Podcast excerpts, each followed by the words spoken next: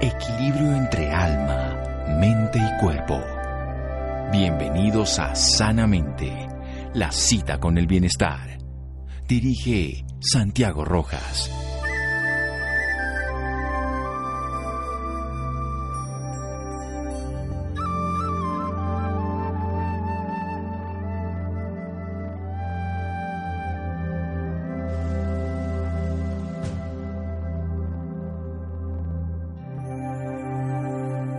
Salud, la riqueza real y no piezas de oro y plata. Mahama Gandhi. Buenas noches, estamos en Sanamente de Caracol Radio, su programa de salud. La salud es riqueza real, eso decía Mahama Gandhi. ¿Y será que la riqueza y la salud pueden ir de la mano en esta pandemia, con esta condición que tenemos hoy, que si la economía o si la salud? Es un dilema que seguramente no existe algo absoluto, pero sí se puede ver desde una perspectiva que lo integre. ¿Y qué mejor una persona que además de ser economista, y en este momento ser rector de una universidad, ha sido ministro de salud, o sea, que comprende desde adentro lo que es el tema de la salud pública y comprende también desde la academia y por supuesto desde su profesión y vocación la economía. Él es el exministro de salud, siete años de exministro de ministro de salud, es además rector de la Universidad de los Andes, el doctor Alejandro Gaviria. Doctor Gaviria, buenas noches, gracias por acompañarnos. Buenas noches, Santiago, gracias por la invitación y saludos a los oyentes, por supuesto. Bueno, entonces en este dilema economía versus salud, ¿cómo empezamos? ¿Cómo lo vemos para que no sea una dicotomía absoluta, sino para poderlo ver en una integración máxima que ustedes en la universidad han hecho ya estudios de prospección de hipótesis frente a la pandemia y frente a la cuarentena? Yo creo que Santiago, si uno mira el tema muy en el corto plazo, yo creo que claramente prima la salud y el dilema puede resolverse muy rápidamente diciendo tenemos que proteger la salud y las autoridades de salud pública tienen tal vez el objetivo preponderante de proteger la salud de las personas. Sin embargo, cuando uno comienza a tener una perspectiva un poco más amplia en el mediano plazo, ya ese dilema entre salud y economía se convierte en otro dilema más complejo, en mi opinión, y es entre salud y una crisis social de tal magnitud que comienza también a parecerse a una crisis de salud. Un economista también experto en temas de salud, Angus Deaton, acaba de publicar un libro en Estados Unidos que llama Las muertes del desespero. Y las muertes del desespero son las muertes ocasionadas por unas condiciones económicas desfavorables por mucho tiempo, de eh, sobre todo personas marginadas por la economía de los Estados Unidos. Entonces yo creo que en el corto plazo hablamos de la salud como objetivo preponderante. En el mediano plazo, si un aislamiento se prolonga más allá de dos, tres, cuatro, cinco o seis meses, necesariamente estaremos ante un dilema complejísimo, casi trágico, de escoger unas muertes u otras. ¿Y será que tenemos los humanos la capacidad de tomar decisiones coherentes? ¿Cómo podríamos basarnos en evidencia? Porque la ciencia hoy en día está, yo creo que la ciencia ha sido muy humilde en reconocer que no sabe muy bien qué va a pasar, nadie tiene claro qué va a pasar, pero bueno, nosotros tenemos que generar algún escenario posible. ¿Cuál, cuál fue la investigación que ustedes hicieron precisamente respecto a la cuarentena, unos escenarios posibles de acuerdo si se hicieran o no más o menos tiempo cuarentena? Antes de responder la pregunta, Santiago, y tú de pronto sabes de esto más que yo, hago un pequeño paréntesis sobre la ciencia y un poco esta especie de paradoja que hemos tenido después de 100 años de investigación médica y científica. Las medidas que estamos tomando hoy en día para controlar esta pandemia no son muy distintas de las que tomó la humanidad hace 100 años. El aislamiento, y la quinina. En el fondo son, dijéramos, los dos, exactamente lo que se utilizó hace 100 años. Entonces, de alguna manera, este también ha sido un desafío para la ciencia y yo creo que ha mostrado eso que hablaban los griegos del ibris, esa arrogancia, ese creer que las empresas humanas habían logrado controlar la naturaleza, yo creo que aquí ha mostrado lo contrario. Que eh, el estudio en la, eh, que hizo la Universidad de los Andes es un estudio de modelación con todos sus límites, pero que Santiago y oyentes, y oyentes tiene una conclusión paradójica, creo yo, y es que los aislamientos en el fondo no nos van a resolver el problema. Y no van a Gaviria, sí. Eso, eso quiero. Voy a dejar esto en veremos para seguir después un pequeño corte comercial, porque ese es el punto fundamental. La gente está pensando que el aislamiento nos va a acabar con la enfermedad. Yo quiero que lo resolvamos después de un pequeño corte para que desarrolle muy bien la idea. Volvemos y dejamos esa idea ahí. Sí, señor. Seguimos en Sanamente de Caracol Radio. Síganos escuchando por salud. Ya regresamos a Sanamente. Bienestar en Caracol Radio. Seguimos en Sanamente.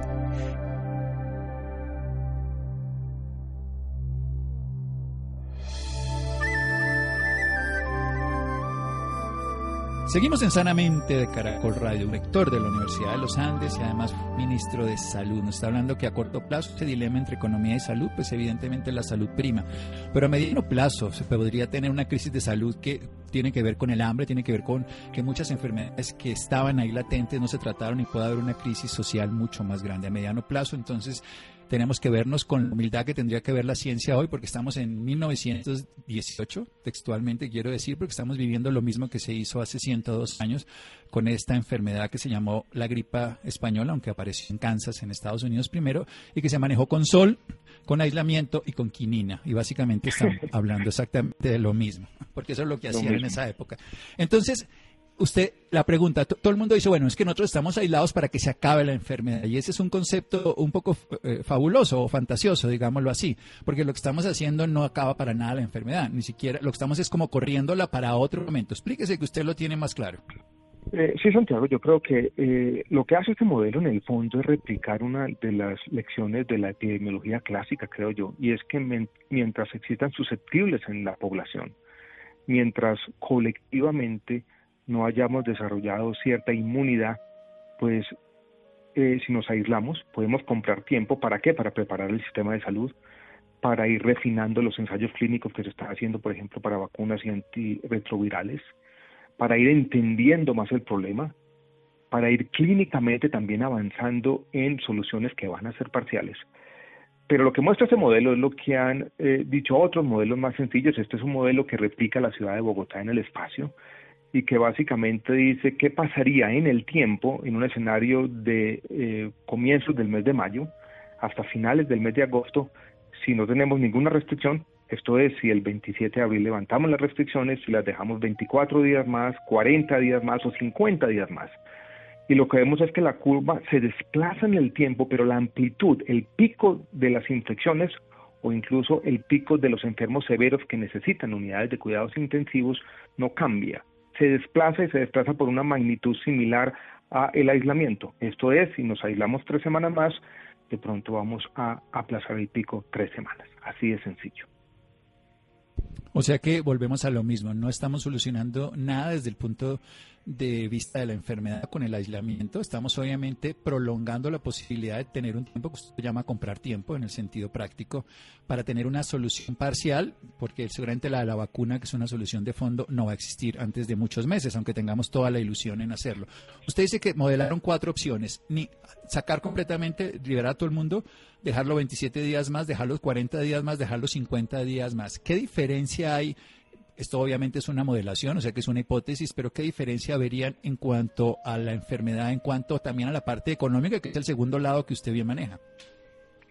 En cuanto a la parte económica, por supuesto, mientras más dure el aislamiento, más eh, profunda será la recesión de la economía colombiana. Sale un dato el día de hoy del Fondo Monetario Internacional prediciendo una caída de la economía entre 2 y 3%. Si esto se extiende más allá por dos o tres meses, ese 2 y 3% de caída de la economía podría ser 5 o 6%. Y eso significa, eh, Santiago y oyentes, y oyentes, la crisis económica más grande en la historia reciente de la economía colombiana. O sea, nos tendríamos que remontar a la guerra de los mil días, tal vez, para encontrar un escenario peor. Y eso, por supuesto, tiene consecuencias sociales. Yo no quiero enfatizar los temas económicos. Yo como economista soy capaz de vivir si, por ejemplo, algunos patrimonios privados, algunas empresas se destruyen, volverán a nacer y encontrarán los emprendedores formas de recuperarlas en el tiempo. Pero en términos de sufrimiento humano, de padecimientos, una crisis económica de 5 o 6% de la economía tiene consecuencias muy, muy graves también. Y ahí es donde surge lo que hablábamos ahora, Santiago, de este dilema trágico. Y trágico es porque ninguna de las dos cosas es aceptable desde un punto de eh, vista humano pero éticamente tendremos que tomar algunas decisiones. Y lo que también muestra el modelo, ya mezclando una cosa con la otra, es que tal vez el mejor escenario es, por ejemplo, acabar el aislamiento con algunas precauciones a finales del mes de abril, volverlo a abrir por un tiempo en mayo, de pronto observar qué es lo que está ocurriendo y volver a cerrar preventivamente de cierta manera en junio, y así, eso es lo que dice el modelo, y yo veo, Santiago, que en todos los lugares del mundo se está empezando a pensar una especie de modelo en que uno abre y cierra, suelta acordeón. y Un acordeón. Parece ser la solución, parece ser lo que los modelos predicen, que puede ser lo mejor y además también nos permite estas formas de aprendizaje colectivo en una cosa y en la otra, porque tenemos que empezar a entender los efectos más graves en la sociedad, dónde van a estar. Entonces el acordeón también es una forma como colectivamente las sociedades, incluidas las autoridades de salud pública, pueden empezar a aprender, a conocer eh, un dilema que no hemos enfrentado ninguno en esta generación. Entonces aquí tenemos que ser humildes en la forma como vamos a ir tomando decisiones, pero esa parece ser una forma, no para resolver este problema de fondo, yo creo, Santiago, que nos vamos a demorar un año, un año y medio, dos años, para empezar a volver a cierta normalidad que no va a ser la misma. Bien, doctor Gaviria, esto es muy importante, eh, esa frase de uno, un año y medio, dos años a volver a una normalidad que no va a ser la misma, o sea que no vamos a volver al mismo lugar. Estamos cambiando de paradigma porque no estamos en 1918, estamos en una realidad de un planeta completamente distinto, de una humanidad conectada de una manera diferente, de unas búsquedas sociales y de una realidad que trasciende totalmente las hipótesis del hombre de 1918. En esta nueva realidad, por ejemplo, todo el mundo interconectado a través de la Internet, a través de las redes sociales, a todo que la comunicación es instantánea, ese modelo frente a, a 1918 no tiene ningún valor. Pero usted cree que entonces mantendremos este, este, lo que estaba haciendo yo, estoy en mi casa, usted está en su casa, hay un productor en Caracol que nos permite la comunicación, antes se hacía en vivo, los dos allá en el, o el que fuera. Sea, ¿usted cree que, ese modelo va a primar? era mejor un poco. Yo creo que ese modelo, por ejemplo, pensemos en el mundo universitario, yo creo que en el fondo vamos a ir como Ahí va a llegar un modelo mezclado, blended, como se llama. Seguramente lo que va a ocurrir en el próximo año, año y medio, es que las clases más masivas de 100, 150 personas van a ser virtuales vamos a tener escenarios más protegidos, más pequeños, de clases de 5, 10, 15, 20 personas posibles, las otras no tanto. Eh, los temas de movilidad van a ser más inteligentes. Yo creo que en el fondo vamos a aprender a movernos por horas. Yo creo que el tipo de congestiones que teníamos, por lo menos en el próximo año, no va a ser lo mismo. Y lo que más me inquieta, Santiago, del conocimiento científico que está emergiendo en estos días es que aparentemente la inmunidad que produce la enfermedad, no la vacuna, dura muy poco tiempo, seis, ocho meses están prediciendo los científicos hoy en día. Eso lo que diría es que este virus fue capaz de conquistar la humanidad y se va a quedar con nosotros para siempre y básicamente nuestra vida en las próximas décadas va a ser vivir con este virus, convivir con él, aprender a manejarlo y eso va a implicar cambios de comportamiento profundos. Eso es muy importante que lo veamos así, que no, no, estemos buscando una solución que venga de afuera, sino una adaptación que viene de adentro y viene como personas y como sociedad. Exactamente, la gente está esperando una vacuna como una solución mágica, como una definitiva, que llega un día y abruptamente entonces volvemos al mundo del pasado. Yo creo que eso no va a ser así. Eh, a medida que el virus avance en la sociedad y se dé cierta inmunidad de rebaño, que ya 50 o 60% de las personas estén infectadas, otras dejen y otras recuperen los anticuerpos, eh, seguramente va a ser menos problemática la vida pero yo creo, eh, Santiago, sin ser grandilocuente y sin imaginarme tampoco futuros distópicos, que sí está cambiando la vida colectiva y vamos a tener que vivir de una manera diferente. Vamos a tener en algún momento eh, algunos lugares del planeta rojos donde va a ser muy difícil viajar y las personas que viajen allí seguramente van a tener que regresar a sus países y someterse a unas largas cuarentenas. Vamos a tener pasaportes de anticuerpos, el mundo dividido en quienes tienen y quienes no lo tienen para hacer ciertas actividades son futuros imaginarios por ahora, pero yo creo que comienzan a vislumbrarse y yo creo que este mensaje que estamos entre los dos construyendo, Santiago, y es que esto no lo va a solucionar ni una vacuna, ni un medicamento, ni nada de manera definitiva, sino que en el fondo la solución es una solución parcial de adaptación colectiva y social. Eh, ese yo creo que es el, tal vez el mensaje más importante que podemos dar hoy en día. Ese es el mensaje con el que nos vamos a quedar y vamos a seguir en un momento después de un pequeño corte aquí en Sanamente de Caracol Radio síganos escuchando por salud. Ya regresamos a Sanamente. Bienestar en Caracol Radio. Seguimos en Sanamente.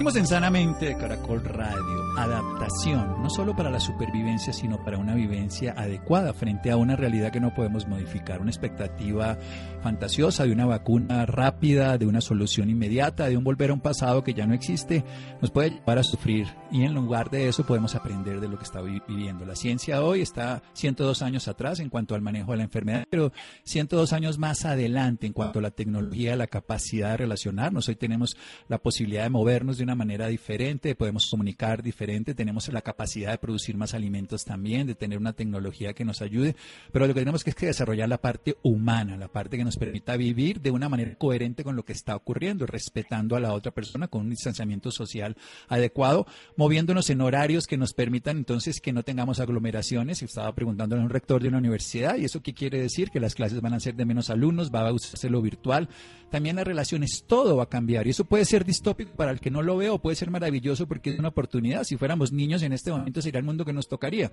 Yo lo, le, decía el otro día a unos alumnos precisamente en una clase que nos están volviendo a ser niños, o sea, nos ponen un universo que no conocíamos cuando nacemos y nos toca adaptarnos a él. Y saben los niños lo mismo que nosotros, o sea que de pronto podemos aprender de ellos. Vayamos al tema de la economía. Inmunológicamente también somos niños en este tema. Sí. esto es nuevo y entonces nuestro sistema inmune también está aprendiendo a convivir con esta nueva realidad.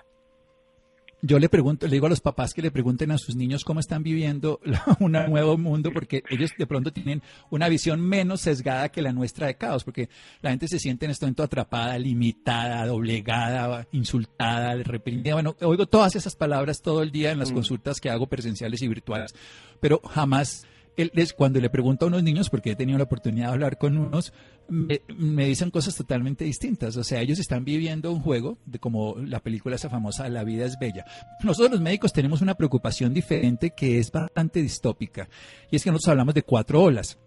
Hablamos de la primera ola de la enfermedad del coronavirus, que es la evidente que tenemos ahora y que esa ola pues puede tener el tiempo que quiera, un año, dos años, lo que sea. No lo sabemos y eso es importante jugar con la honestidad, porque la falsedad en, ciencia es peor. La segunda ola son las cosas que no se solucionaron ahora, pero que se tienen que solucionar. Por ejemplo, cirugías que se tendrían que hacer, que se pueden llegar a complicar por el tiempo. Una, una tercera ola viene por los enfermos crónicos sobre esa segunda ola, hay una paradoja en todo esto y es que en este momento en, Bogotá y en Colombia los hospitales están vacíos. La gente está aplazando procedimientos, no hay cirugías programadas y hay pacientes crónicos que incluso no se están tratando. Eso puede aumentar de manera indirecta la tasa de mortalidad también. Entonces esa segunda ola, que es un, es un efecto indirecto y nocivo sobre la salud, yo creo que también es muy importante que la tengamos en cuenta y tenemos que aprender a manejarla también. Y viene la tercera y la cuarta. Por eso le digo que como médico y viviéndolo desde una perspectiva de humanidad y no solo de Colombia, pero por supuesto es un, tema local y, mundial, la tercera ola tiene que ver con enfermedades crónicas que se pospusieron. Las otras eran enfermedades que se podían haber tratado y que se volvieron crónicas y otras que estaban crónicas que se complicaron. El ejemplo más claro, ayer hice, antes hice un programa de radio con un oncólogo y hablando de los problemas precisamente de suspender o no para los tratamientos oncológicos, porque los tratamientos oncológicos disminuyen la capacidad inmunológica entonces, hacerlo o no hacerlo es un dilema en cada paciente. Los hacemos y, le puedo le hago un daño o le hago un bien. Mm, sí.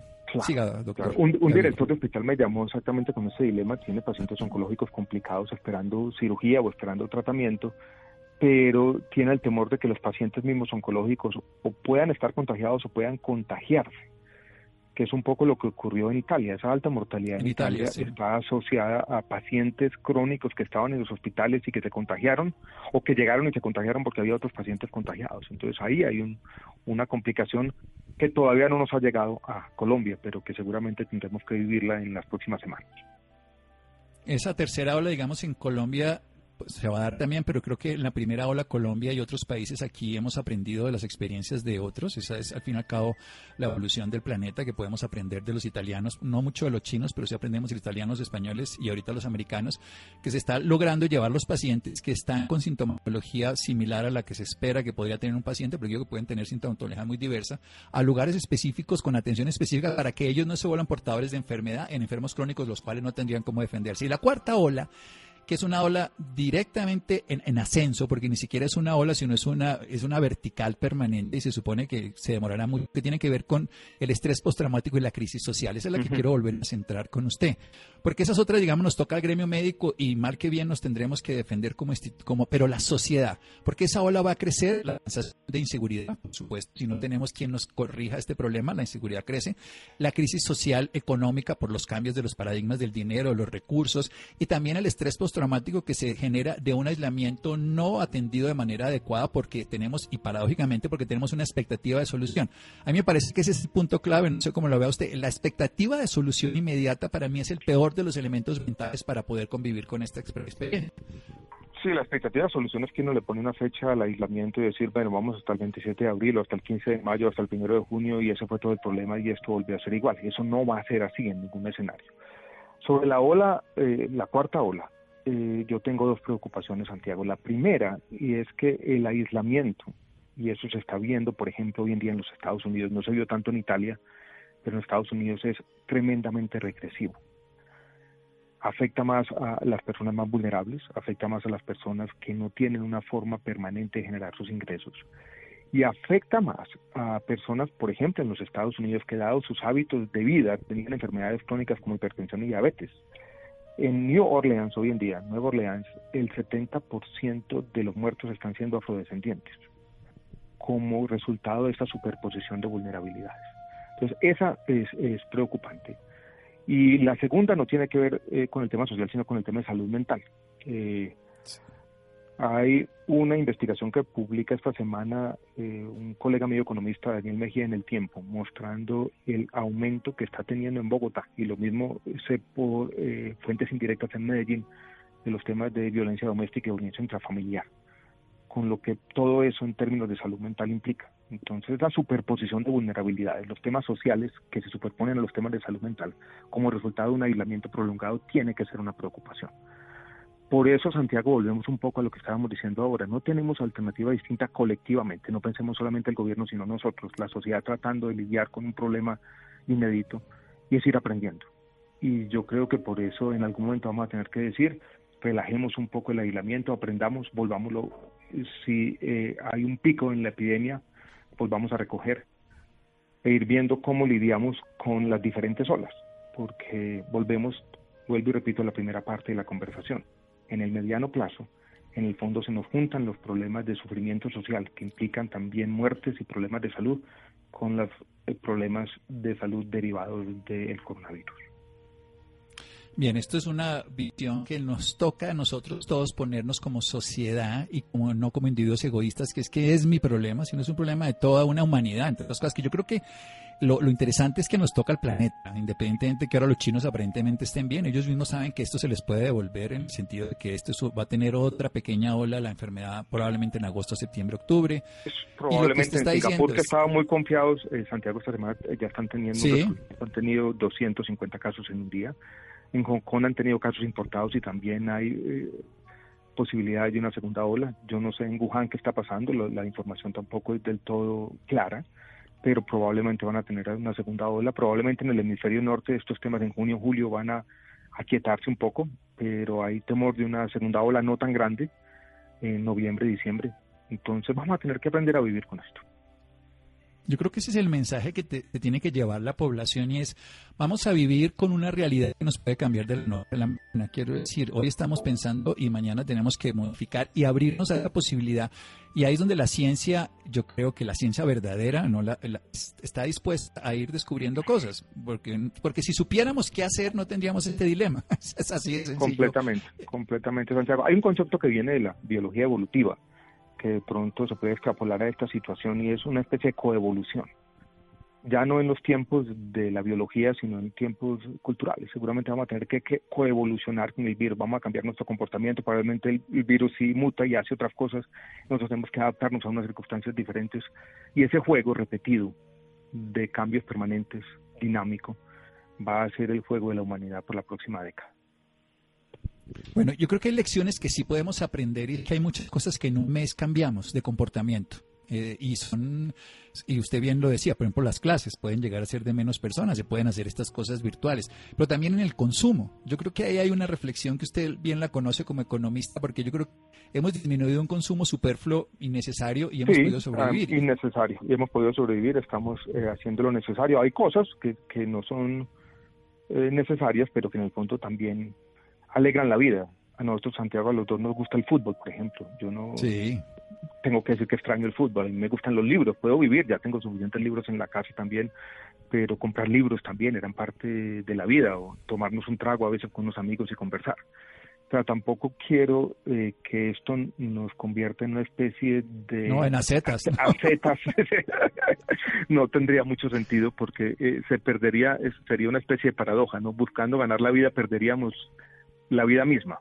Pero sí nos hemos dado cuenta todos, en mayor o menor grado, que había un consumo innecesario que en el fondo traía bienestar y felicidad. No lo traía tampoco.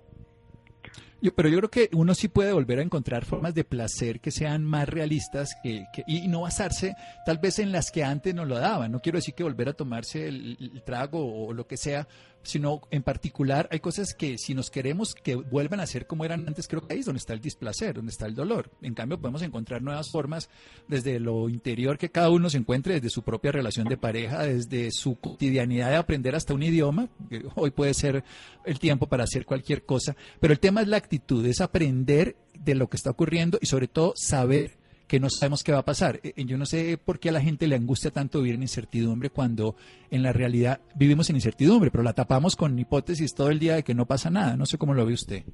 Igualmente, igualmente, Santiago, yo creo que todos estamos encontrando también espacios de hacer unas cosas distintas que no hacíamos. Por ejemplo, he tenido un montón de eh, CDs tirados que ya no oía, ahora cocinamos juntos, los oímos, ponemos música, hacemos otras cosas, antes simplemente íbamos caminando a un restaurante y estamos descubriendo también placeres perdidos pero eh, algo añoramos de la vida pasada también, ¿no? A mí me preocupa, y tal vez es el elemento más trágico que veo en esto, Santiago, por ejemplo, nuestros padres ya mayores, ¿no? Eh, si uno mira las cosas en perspectiva, pues no nos quedaban mucho tiempo juntos, uno, dos, tres años. Y con esto ya uno empieza a dudar, bueno, ¿cuándo será la última vez, por ejemplo, que yo voy a ir a Medellín a ver a mi mamá? Y ahí hay sí un elemento trágico que yo no quisiera negar eh, en esta pandemia, porque de alguna manera el mismo concepto de distanciamiento social es complejo. es, doloroso. Como si, eh, sí, es doloroso. Es como si de alguna manera una deidad eh, más o menos perversa hubiera castigado a los hombres por juntarse. Y eso no me gusta, ese aspecto de que tenemos que separarnos de alguna forma es tal vez el elemento más problemático de todo este problema que está viviendo la humanidad. Pues yo le digo que yo lo que más extraño son los abrazos, eh, eh, porque las personas sigo hablando. Eh, y el contacto físico, los, ah, los abrazos. nosotros nos hemos reunido con mis hermanos virtualmente y es chévere y uno lo disfruta por un tiempo, pero hace falta, hace falta el contacto personal. Sí, yo creo que además eso es un, ese sí para mí una de las grandes dificultades de este proceso. La economía se modifica, uno se adapta, verá qué pasa, estamos todos en la misma condición, todo, todo se va moviendo, tenemos otras grandezas como el poderse uno comunicar a distancia. Me he hablado con gente que no me hablaba hace muchos años, he estudiado temas que no había estudiado, he tenido tiempo de hacer cosas desde lavar los platos para decir cosas tan cotidianas, pero me hace falta, me hace mucha falta el contacto físico y lo tengo que poner. y, bueno, nosotros tenemos un vicio ambos y es que cuando tenemos tiempo escribimos libros, ¿no? Entonces yo empezaba a escribir otro libro también. yo también.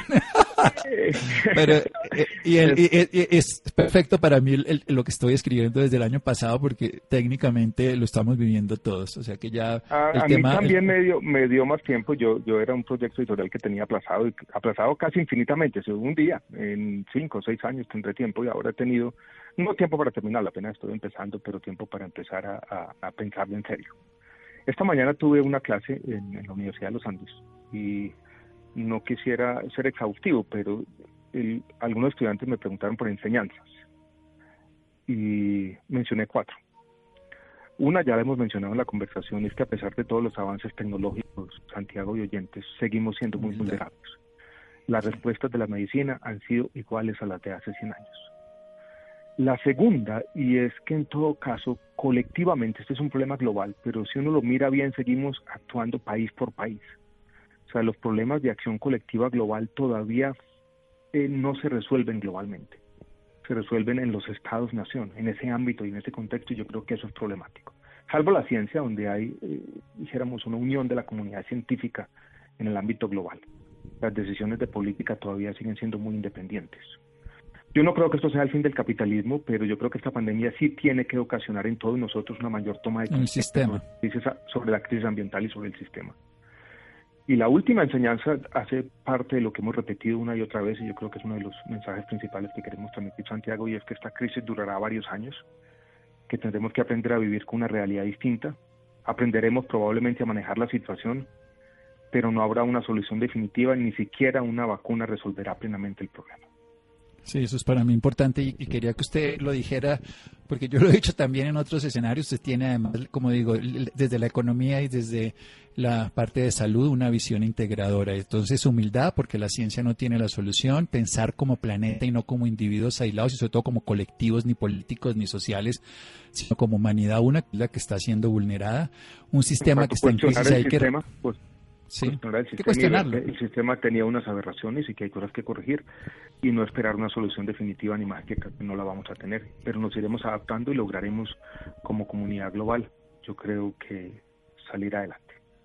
Bien, nos vamos a quedar con esas cuatro cosas, esa humildad, esa, esa parte de ser un solo planeta, un sistema en crisis que tenemos que repensarlo, no hay que destruirlo porque de todo se aprende, se aprende desde precisamente como el ave fénix de las cenizas y no de la negación de un hecho que con el que hemos vivido bien o mal y que tenemos que saber que esto va a durar muchos años y no sabemos cuánto tiempo y por eso adaptarnos. Doctor Gaviria, ha sido un honor volver a hablar con usted. Muchísimas gracias. Muchas gracias, Santiago, por la invitación. Un abrazo y un abrazo a los oyentes. Seguimos en Sanamente de Caracol Radio síganos escuchando por salud. Ya regresamos a Sanamente. Bienestar en Caracol Radio. Seguimos en Sanamente.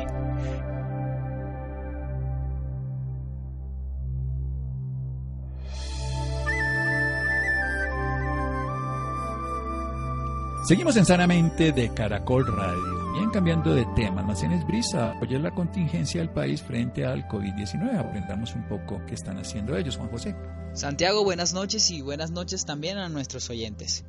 Teniendo en cuenta la emergencia sanitaria a la que Colombia se enfrenta actualmente con el COVID-19 y ante la necesidad del distrito para atender los distintos requerimientos médicos, Almacenes Brisa apoya a la contingencia del país a través de la donación de mil unidades de almohadas al Centro de Ferias y Convenciones de la capital, Corferias, que ayudarán a la adecuación de las camas que se instalarán en este recinto para preparar el complejo hospitalario más grande de la ciudad de Bogotá. Para hablarnos más del tema nos acompaña Roxana Peñaranda. Desde hace tres años se desempeña como directora del área de mercadeo en Almacenes Brisa. Es economista, especialista en mercadeo y, en mercadeo y alta gerencia desde hace 12 años apoya a las empresas en el desarrollo y planificación de las estrategias comerciales y de mercadeo en la construcción de campañas de publicidad que ayuden a mostrar las fortalezas de la marca. Buenas noches Roxana y bienvenida sanamente. Buenas noches eh, a, pues, a toda la audiencia, gracias por la invitación. Roxana, para iniciar, eh, sería de nuestro grado que nos comente un poco acerca de esta iniciativa que ha tomado Almacenes Brisa. Bueno, ha sido eh, una iniciativa de, apoyar al país frente a toda esta emergencia de, salud que estamos teniendo. Eh, y la iniciativa ha sido de entregar mil unidades de almohadas que van a servir para la adecuación de las camas que se están instalando en el complejo hospitalario que se va a montar en Corferias. Y estamos convencidos que pues esta iniciativa va a facilitar la atención médica y va a brindar comodidad a los pacientes durante su convalecencia. Estamos hablando de exactamente cuántas almohadas para el centro de ferias. Eh, estamos hablando de mil unidades de almohadas, que son las que ya hemos entregado a la Secretaría de Salud y ella se estará encargando de entregarla al distrito para la adecuación de las camas que se van a instalar en, el recinto de Corferias. ¿Ustedes como empresa han tenido otro tipo de iniciativas?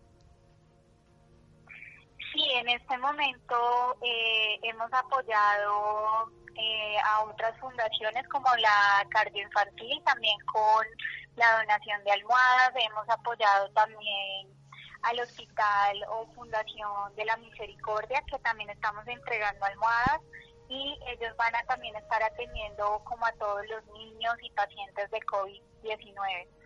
Eh, también hemos hecho una alianza con Amarillo para entregar eh, a Corserias 1.500 unidades que esperamos se estén entregando esta semana. Y, eh, ahí van a ser 1.500 sábanas las que estemos entregando. Roxana, ¿cómo ha sido el manejo de la pandemia dentro de sus almacenes con sus empleados?